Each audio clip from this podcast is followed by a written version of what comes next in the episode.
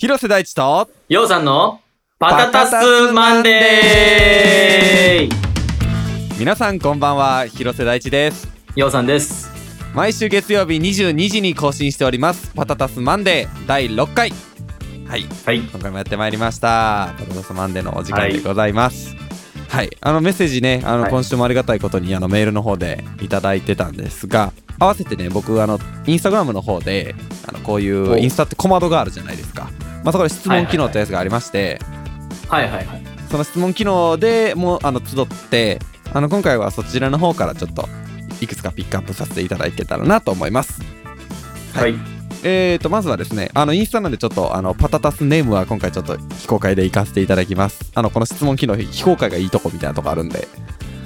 ああ、なるほどね。はい。えーと、いはい。前回のトピックが旅行ということでですねハワイに行ったことがあるでよ、えーダイヤモンドヘッド行きたかったが、えー断念してしまったというあの旅行エピソードをいただきました。ハワイですね。なるほどね。ハワイのイメージまあその、ハワイね。うん。まあこの、まあ残念ながらですね、そのハワイという場所には、その足を運んだことがないんですけど、はい。まあその足を運んだことないなりに、うん。やっぱりこうイメージを膨らませると、ロコモコ、ロコモコね。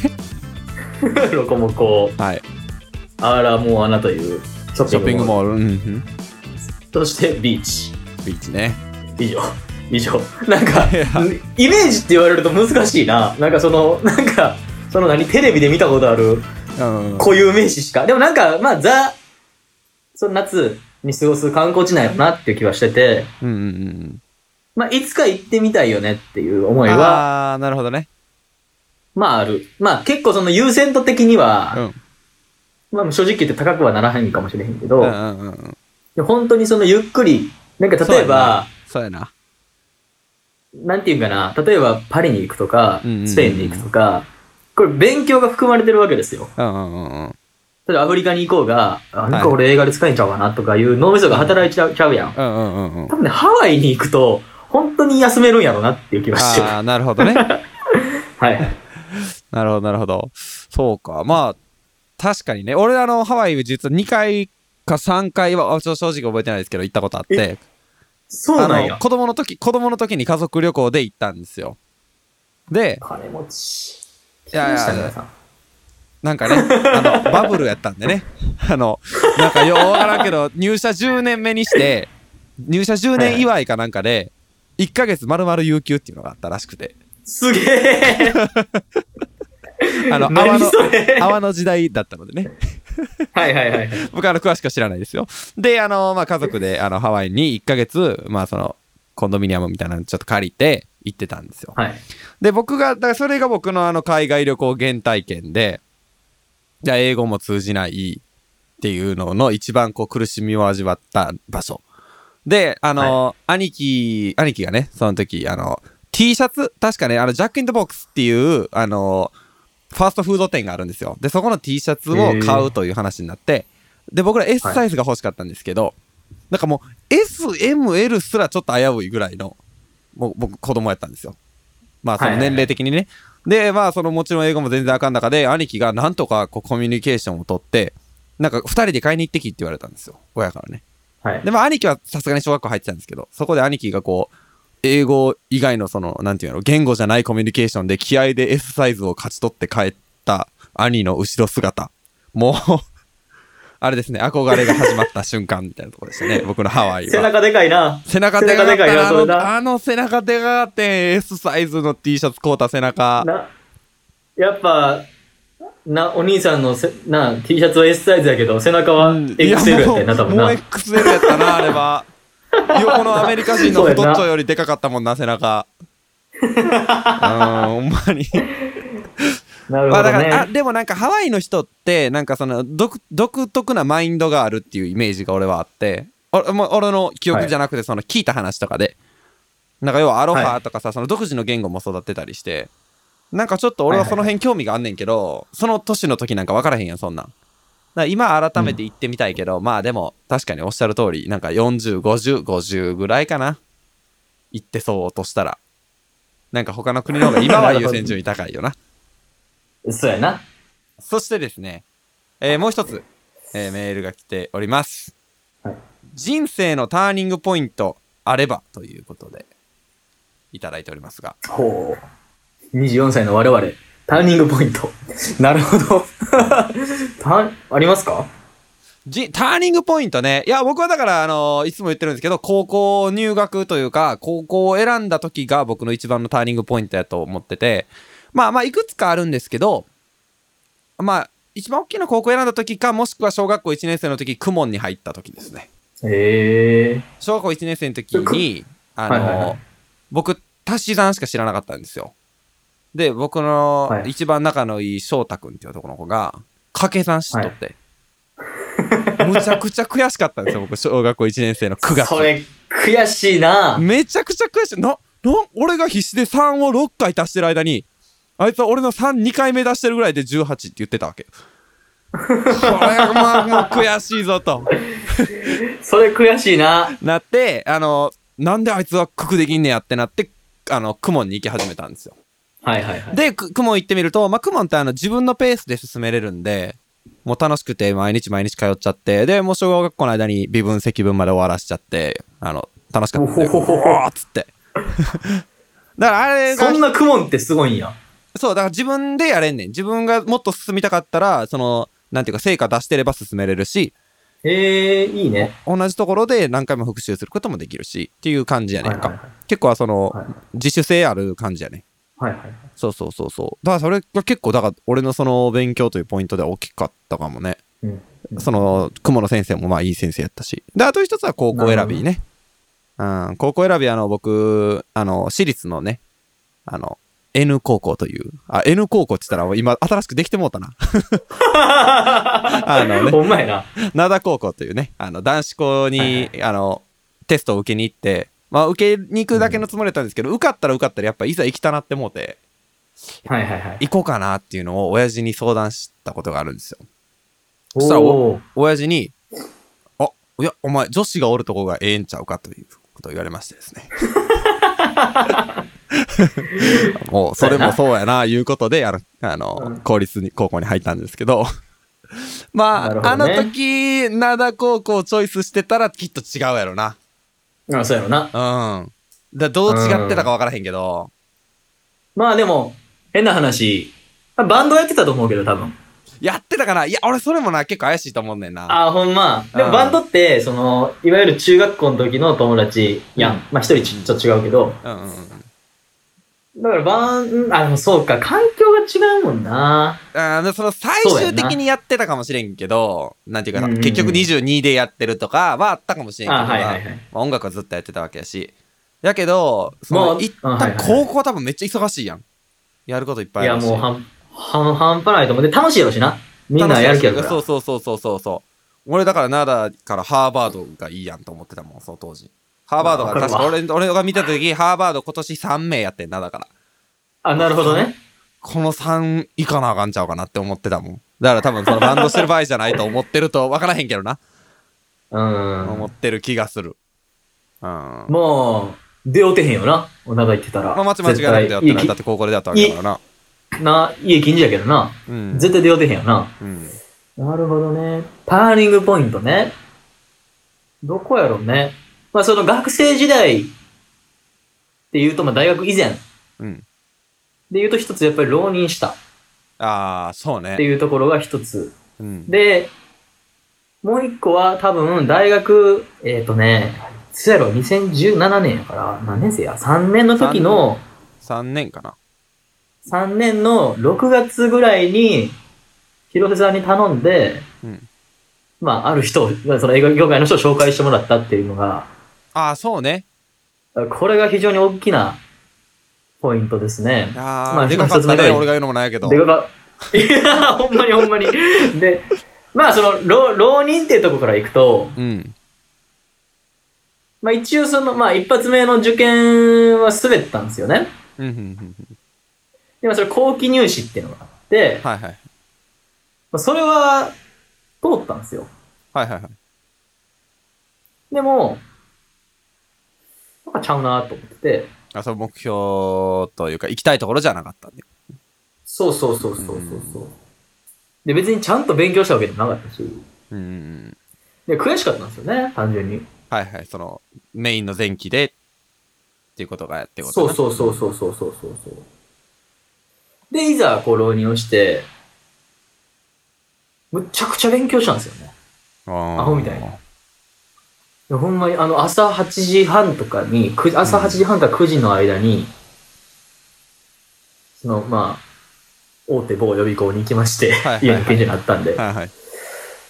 で、夜の9時までうん勉強してるみたいな日々を、本当に休みなく、うん。今度正月も全部やって、その2月の25、26が二次試験やったんですけど、うちの大学の。はその日までもう、休むことなくやり続けて、まあ日曜日はその5時までなんですよね。でなんかそこで自分でその、一毎日全教科触れるっていうのが僕のやり方やったんで、はあそのタイムスケジュールを組ん、そう、タイムスケジュールを組んで。で、この週にこれ終わらせなあかんとか、で日曜、日曜はバッファーにして、みたいな。なんかそういう癖がついて、そこで。その計画立てるというかね。そうそうそう。でね、なんかね、一生懸命何かしやるっていうのを、うん。そこでようやく身につけた気がする、俺は。ああ。いや、あのすごいよ部活とな。うん。うん部活とかももちろん一生懸命やってたけど、うんで、何よりもその時に、あ、俺勉強好きやねんなってのには気づいた。広い意味で、机に座って何かする人やねんな、俺はっていう。ああ、はいはいはいはい。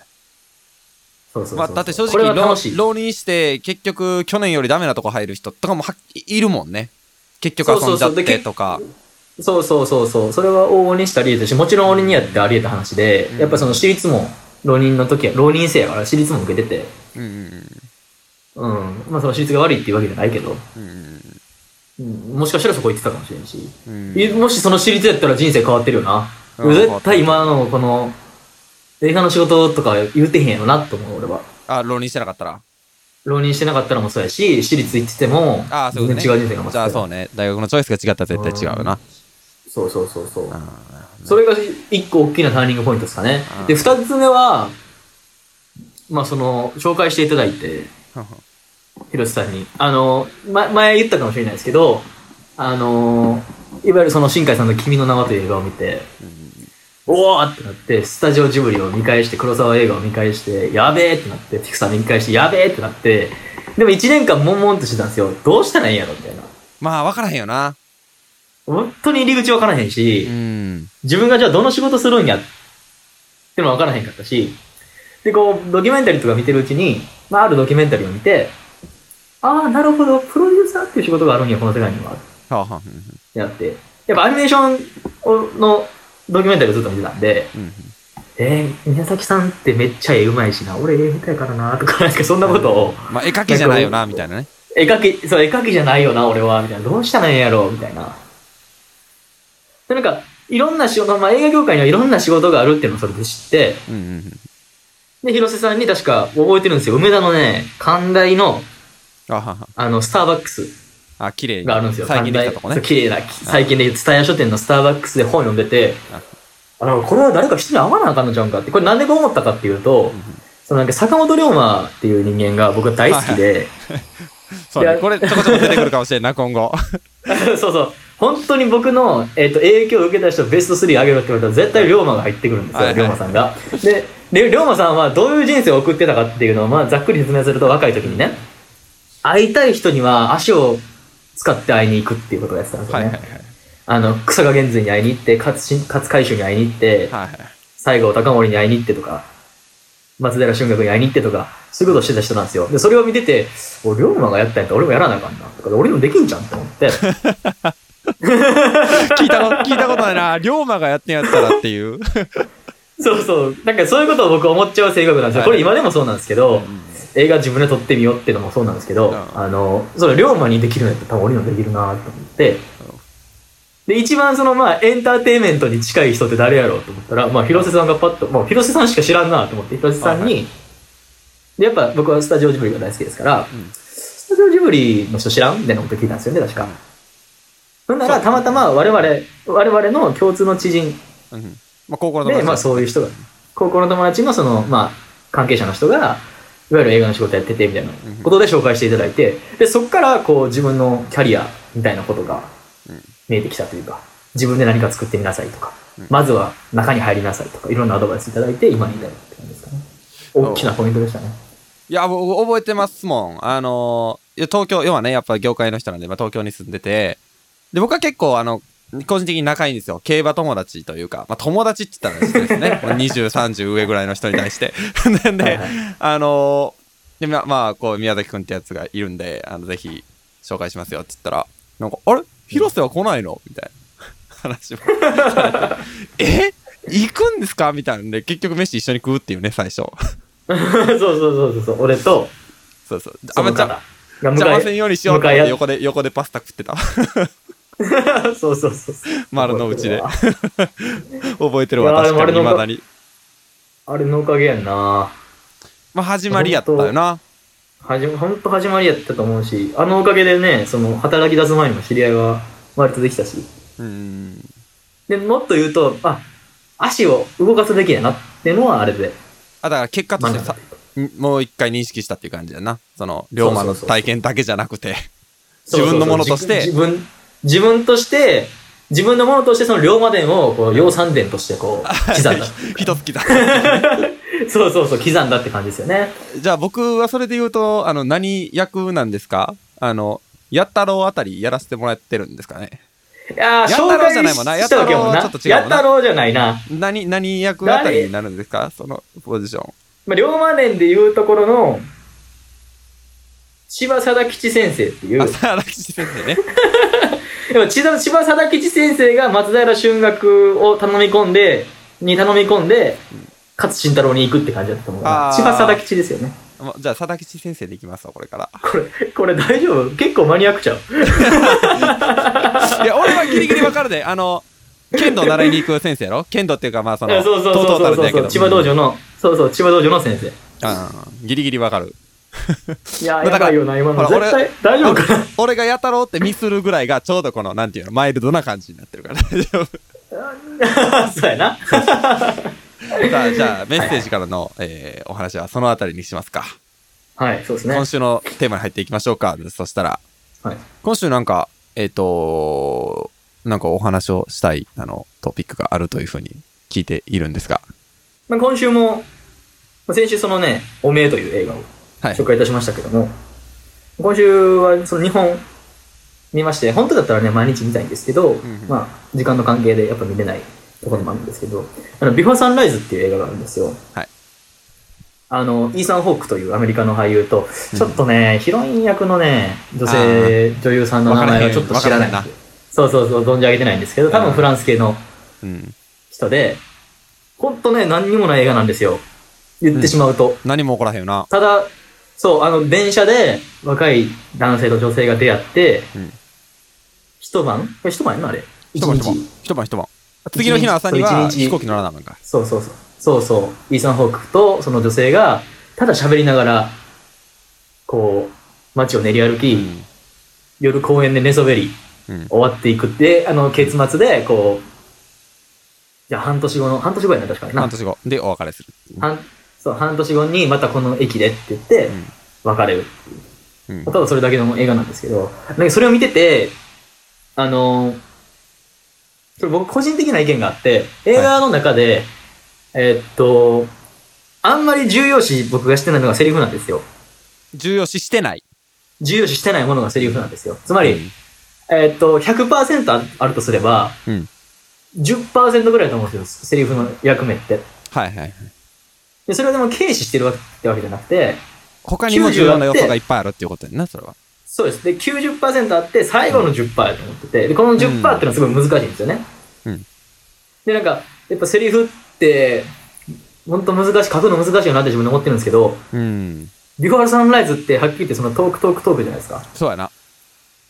で、本当にでもね、無駄なセリフがどれなんだって言われたら、あんまその見つからないというか、うん。あの、すげえなって思うんですよね。で、もう一本何を見たかっていうと、ダークナイトっていうですね、あの、クリストファー・ノーランうん。監督の、あの、バッバットマントリロジーっていう、あの、後々ファンの人に言われてる作品の2本目で、あの、いわゆるそのジョーカーが出てくる、うん。もう世界のもう大傑作と言われてる映画を見てですね、でそれでもこう、セリフについて思うことがあったんですけど、うんあの、本当にわかりやすい例があって、うんあの、なんていうんですかね、えーっと、ハービー・デントっていううん。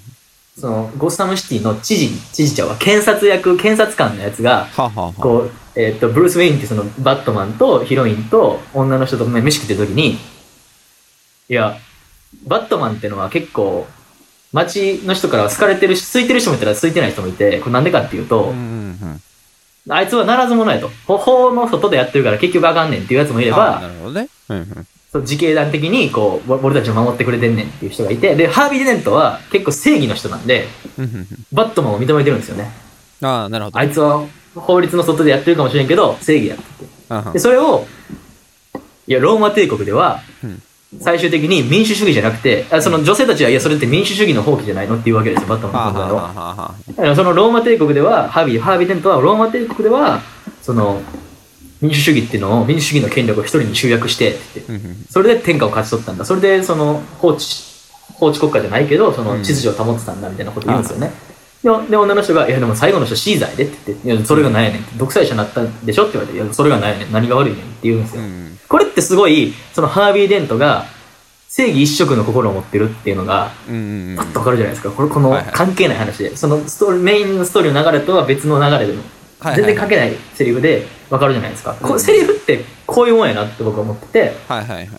つまり、なんか役目が2つあると思うんですけどうん、なんかそのストーリーを前に進めるためのセリフはい。と、人間性みたいなものをこう、情報開示するセリフうん、説明する。まあもちろんストーリーのその伏線とかもあるんでしょうけど、まあ大きくこの2つだと思ってて、なんかそのハービー・デントのセリフはそれがすごい現れてるなと思ってて、なるほどね。で、そう、で、ビフォーサンライズもそうなんですよ。全部、イーサン・ホークか、その相手のセリヌでしたっけ役名は。えセリルね。あ、セリヌの人間性をこう、で、過去の話とか、うん自分の恋愛観とかばっかで、そういうことが伝わる全部セリフになってて、うんうんもちろんそれは直接的じゃないんですけど、直接的やとね、うんどうしてもああいうドラマのものもちょっとなんかうざったくなると思うんで、はいはいはいいや、すげえうまいこと書いてるなと思って。いやうまいよねうまい。イーサン・ホークがその、なんだかな、あの、君が10年後、20年後結婚したとして、結婚生活がつまんなくなったとするでしょ？僕がインスタグラムに上げたやつね。あ、そうそうそうそうそうそう。なら、その時に過去の男を2、3人思い浮かべるんだよ。うん。その時の一人が僕さうんめっちゃこれそのイーサン・ホークのその役の性格が出てるじゃないですか。いや、そう、それで、それで言うと、その後に出てくるフレーズが、あの、これはいわば未来から現在へのタイムトラベルなんだよっていうのよね。イーサン・ホークが。そうそうそうそれが、だからイーサン・ホーク。クの持ってる、その、なんていうんやろうな、話の面白いという一面であったり、ユーモアを大切にしてるという面であったり、もうあの一瞬で全部を説明してるよな。そう彼はやっぱりその、まあ、後にね、あの、小説家になっていくんですけど、彼は。うんやっぱロマンチストであり、理想主義者うん。であるってのが出てるじゃないですか、それで。ねやっぱうん、セリフ、そう、やっぱセリフってのはそういうもんなんやなってのは、やっぱ勉強になりますよね。やっぱ昨今のね、うん、作品がどうもそっちじゃない風に言ってるもの多いので、はいはいはい。本当にああいうのは勉強になるかなっていう風に思います。それは思いましたね。だからそれを一方で俺そのセリフについてまあ思うことといえば例えばあの僕この間アメリカで映画館に行ったんですよでまあへえはっきり言ってそのこなんか細かいその法律とかの話をされたらついていかれへんやんはいはい。だけど十分にその映画として俺はその内容を理解したし楽しめたわけでこれって映画のすごいところやん。それが多分本やったうん。ら途中でもう全くわけわからへんくなってると思うね、そうやな。けど映画やからその法律の話してる時もなんとなくあこっちが悪いんやなとかはわかんねん。それはな、表情とか、ななんかその光照明の差してる向きであったりとか。多分それが多分最初に言ってた映画の残りの90%の部分でその。セリフじゃないところから物語が進んでいったり状況説明がされてたりっていうのがすごい映画の持ってるその特質やんな。そうなんですよね。だからやっぱりオーディオビジュアルっていうぐらいですから、うん、視覚的メディアなんですよ、映画ってのは。だから例えば、えーっと、まあこん、例えばですよ。うん二人いて、少年と少女が部屋で喋ってて、えー、明日何の日なん？遠足やねんっていう、もうセリフで言っちゃうとただの説明じゃないですか。うんでも、それが部屋に入ってきた時にカレンダーに、カレンダーの7月27日に遠足〇〇ってしてたら、それで済むわけじゃないですか。うんそのカレンダーを写せば。そうやな。例えばですけど、そう、そうこういうことなんですよね、多分映画のいいところって。うんその視覚的にこう説明している。だだ例えば今の法律もわからなくても、うんなんか例えば、そこが法廷であれば法律の話してるのが分かるやろし、うんうんうん。そうそう、だから俺がなんでその法律の話してるかっていうのが分かったかっていうと、なんか会議室のところで、会社の担当弁護士っぽい見た目をした人がやってたからっていう理由。はいはいはい。そうそうそうやな。で、家族についての話してたからとかな、なんかそういうまあ理由で、とかね。そういうのは分かってくるよね。だそう、表情、動き、小物とかね、全部重要なわけですよ。ださっきのあの、ビフォーサンライズって言っても、そんだけセリフセリフで押していく映画なんやけれども、最初、あの、二人が列車の中で本を読んでるんですけど、その時点でイーサン・ホークは、あの、横になって本を読んでるけど、セリーヌは座って本を読んでるとかね。それだけでも二人のキャラクターの違いが描かれてるとか、やっぱそれが映画の面白いところやな。面白いとこやんな。やめられへんってとこややのに、今回は、まあ、あえてそのセリフの方向である、えっ、と、ダークナイトとビフォーサンライズを、あの、取り上げていただいたと。そうですね。うんよ、はい。ようさんの映画紹介のコーナー でした。あの、はいそれで言うとね、あの、ちょっとまあ、ビフォーサンライズについてはちょっと僕も触れずにいられないので、もう少し掘り下げてもいいですか？すよね。教えてくれたのは広瀬さんですもんね。そうね、そうね。に僕、僕が見ておすすめしたんかな、最初に。うん、そうそうそうそう。あの、ビフォーサンライズという映画はですね、あの、まずあの、なんで今週ビフォーサンライズのと話をしてんねんという話をしたいんですけど、ビフォーサンライズという映画が、あの、撮られた後、実は2続編が出てるんですよ。ビフォーサンセットという。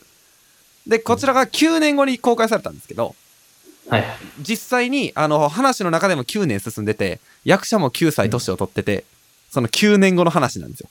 で、はいはい。まあ、それまた3がありましてですね。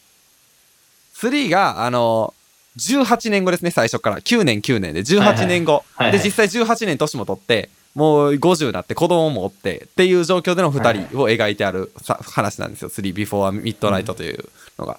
で、あの今年がどうやら26周年やということで、はいあのえ、それは何？あの、列車で会う日から、えっと、26周年なんかな？あんまちょっとその辺よくわかってないねんけど、撮った日なのか。はいはいはい。まあ、とにかく27周年らしくて、来年で。あれ？出るんじゃないかなと。と、撮ってるかもな。でもな、ちょっとな。出てほしいけどな。なんやねんな。もうな、サンライズ、サンセット、ミッドナイトまで行ってもうたからな。そう、ミッドナイトでね、一応なんかもう二人は、もう二人とも別の、こうゆあんま言ったら面白くなくなるんかな。まあ、いっか。あ、でもなんかいいんちゃういいか。ビーファーミッドナイトではもうあの再婚して子供を育てるような話で、まあギギリシャでこう、余暇を過ごすっていう話なんですけど、まあそれでね、まあいわばこう、軽い、なんていうか、け夫婦喧嘩みたいなね。これまでずっと夫婦じゃなかったんで、3で初めて夫婦になって夫婦喧嘩をするっていう話なんですけど、まあ大大きく言えば。もうだからもう次は熟年離婚ぐらいしか残ってないんじゃないかなと思いながら。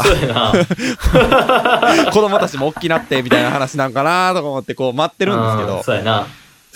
いや、どうやろう、あってほしいけどな。まあ、あの、僕が触れたかったのはそこじゃなくてですね。えー、ビビフォーサンライズというのは僕がその、さっきまあ僕がおすすめしたという話やったんですけど、僕があの大好きな映画のうちの一つで、初めて見たのは多分2019年の2月ぐらいなんですけど、はい。もう初めて見た時にもう、わっとなって、で、実はその体験がそのまま朝焼けという曲に、まず、まあ、し色濃く結びついてると。ええそうなんですよ。あの、まあ、朝焼けというタイトルからね、想像のつく通り、そう、もうあの、ビフォーサンライズのあの芝生で起きた後みたいな、ぐらい、ぐらい、ぐらいのイメージなんですよ、僕としてはね。そう、はいだから、あの、まだ誰もいない街を、名前も知らない君と二人でこう歩くっていう。はいはい。あの二人はね、セリーヌと、えっ、と、イーサン・ホークの、うわ、ちょっとイイーサンとしましょう。ちょっと今名前を、ドア、今、飛んだんで。イーサン、うんイーサンちゃうもんな。イーサンとうんイーイーサンとセ、イーサンホークとセリーヌは、お互い、あの、あの、名前、名前しか知らないんですよ。ファーストネームしか。はいはい。その、家家族の名前は知らないんですよ。名字は。うんっていうのとかがね、すごい僕の朝焼けにこう、インスパイアされまくってるんで、あの、朝焼けを聞いていいなと思ってる人は、ぜひ、ビフォーサンライズという映画も見ていただきたい。ああ、なるほどね。それで言うと、面白いな、それ。もっと言うと、 Staying Up All Night という曲をこの間書いたんですよ。4月にリリースした曲ね。あ僕、これはねはいはいイメージしてなかったんですよ、全然。あの、ビフォーサンライズ関係なく、あの、昔のこう、 Staying Up All Night を思い出して、まあ、夜更かしを思い出して書いたんですけど、僕、あの、はい。ジャケットのイメージが頭に自分の中でずっと浮かんでたイメージがあって、はい。そ。の芝生に二人で寝転がってる夜通しっていう絵がなんとなく浮かんでたんですよ。こんなんがいいなというの、まあ結局それは撮れなかったんですけどもちろんコロナのあれもあって新しく撮ることもできなかったし。でうん。なんか昨日僕見てたんですよ。あのビフォーサンライズをね改めて。はい。あれ？はい。これじゃん？と思って。だからなんかそのなんか直接的なインスピレーション以外にもなんかこう血となってる部分が多いんやろなこの映画ってって思ってて。うん。そうあのこのセリフ言いたいわっていうセリフもいっぱいあるんですよ。こう口説く時に。ああの女性を口説く時にこれを言いたいっていう。めっちゃあるんですよ。あのー一つ紹介したいのがあの二人が朝方になってきてあの友達に電話するっていうくだりがあるんですけど、はいはい。あるな。そう、なんかその友達に電話するふりして、まあ要はその、目の前の人に電話を取ってもらうんですよ、友達役として。うん。で、なんか、あもしもし誰々ちゃんみたいな。いや、あのーすごい可愛い、すごい可愛い女の子と出会っちゃってさ、みたいなことを、だから本人に対して言ってないけど、一応電話の体やから、こう言ってるみたいな。本人には言われへんけど、みたいな。ああいうの俺はやりたい。ちょっと詳しくはぜひあの映画映画見てください。あれを僕はもうやりたくてしょうがない。やりたくてしょうがないんですが、以前チャンスは来ません、あれをやる。あれをやるチャンスはもう僕の生涯に来る気がしません。マジで、僕はですね、まだまだ期待しております。マジで？いや、なんか、なんやろ、もうあれやっぱ映画やからできるんやろな。ドゥルンドゥルン、ドゥルンドゥルン、撮ってよ。やりたい。やりたい、やりたいな。ややりたいよな。いや、ほんとねできると思うで。でできると思う。いや、できると思うねんけどな。ちょっとやっぱこう、恥ずかしさとかが俺買ってまう気するな、さすがに。ああ、まあ確かにな。うーん。あ俺、やろう。あまあ、はい。まあそんな感じですかね。ということでね、はい、お時間もいい感じということで。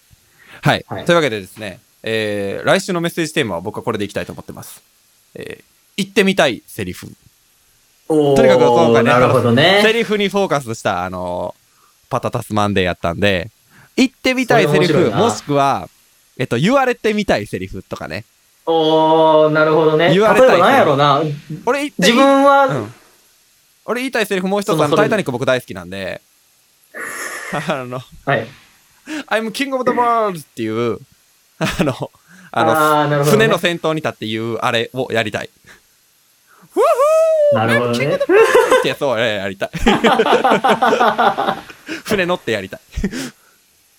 だから別に恋愛だけじゃなくてもいいですよ。そういうのでもいいですし。なんやろな。言われてみたいセリフ。ノッティングヒルの恋人って映画が僕は好きなんですよ。うんあのとんでも設定の映画なんそう、とんでも設定の映画なんですけど。とんでも設定やんな。自分の本屋にあのね最後そうそう話やな。ハリウッド女優がそう。。そう本屋に、旅行、旅旅行書専門店に突然ハリウッド女優が来るっていう、あれで最後記者会見のシーンがあって、あ、で、あの、アナ・スコットって言うんですよ、役名が。んアナ、いつまでイングランドにいるのって言われてうん、一、回目も今日帰るって言ってるんですけど、うん最後に、あの、ウィリアムスタッ、ウィリアム・タッカーっていう、ウィル、ウィリアム・タッカーっていう、その、まあ、何だっけ、ヒュー・グラントか。ヒュー・グラントが来てて、その顔、その顔を見て、indefinitely って言うんですよね。なるほどね。そう、永遠にって言って、何そのロマンチックなシチュエーションと思って。いやー、で、いろんなたくさんあるよな。な、あ indefinitely まあ言ってみたい。なんかその、言ってみたいので言うと、もう絶対、絶対ありえへんけど、俺海賊にならなあかんから。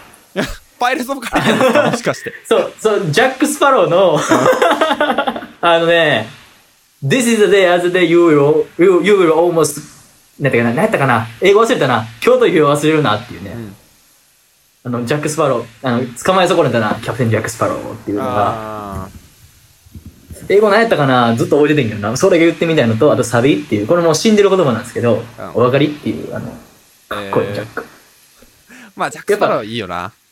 そう、ちょっとパイレーツ・オブ・カリビアン見た3日ぐらいは、うん。ちょっと道でジャックになってんもんな。まあ、歩き方とか。うん。まあ、イヤホンの中ではな、タタタンタンタタタンタンタタタンタンタタタンずっと流れてるしな、しばらく。いそうそうそうそうそうそうそう。や、じゃあ、そういうわけでね、えーというわけでね今回のメッセージテーマは、あの、セリフということで、えー言ってみたいセリフ、言われてみたいセリフ、もしくは、えっと、自分の大好き、お気に入りのセリフというのを、あのー募集しております。はい、えっ、と、ぜひメッセージは、えっ、と、メール、パタタス .records.gmail.com、もしくは、えっ、と、ハッシュタグパタタスマンデーまで、YouTube のコメント欄からも受け付けております。えテーマに沿ったメッセージ以外でもね、あの、今回みたいな、あの、何だっけ、人生のターニングポイントとかね、皆さんのターニングポイントを教えてもらうもよしですし、反対に僕らに対して気になることを聞いていただくもよしですし、まあ、どんなことでもお気軽にお送りください。そしてですね、今週はいよいよあさって、Take It Easy がリリースされます。皆さんぜひチェックしてください。来週のパタタスマンデーで、ぜひあの Take It Easy についてはじっくりお話ししましょそうやね。う。ということでいきましょいや、本当こう、こう期待ということで。う。はい、交互期待ということで、よろしくお願いします。というわけで、よろしくお願いしますえーパタタスマンデーお送りしたのは広瀬大地と、りょうさんでした。ありがとうございました。また来週。ありがとうございました。また来週、バイバイ